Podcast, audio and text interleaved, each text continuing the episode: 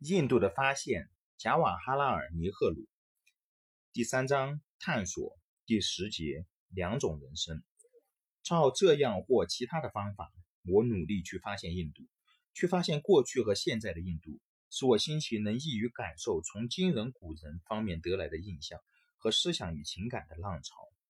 我试着暂时使自己去参加这个无尽的行列，在这行列的末端跟着奋斗前进。过去再把自己和行列分离，正如独自站在山顶上俯视着底下的溪谷一样。这个长途旅行是什么意思呢？这无尽的行列有什么目标呢？一个疲倦和幻灭的情绪有时侵入我们的身心，因此我就躲开这行列，而培养出一种超然的思想。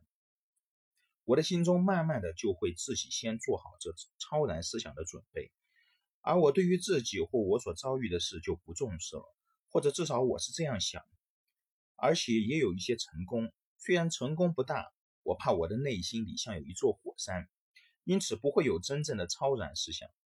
出乎意料的，我的防御都会被扫开，而我的一切超然思想也化为乌有。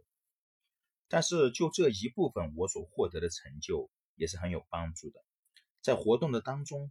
我能够把我自己和他分开，而将它看作是另一个东西。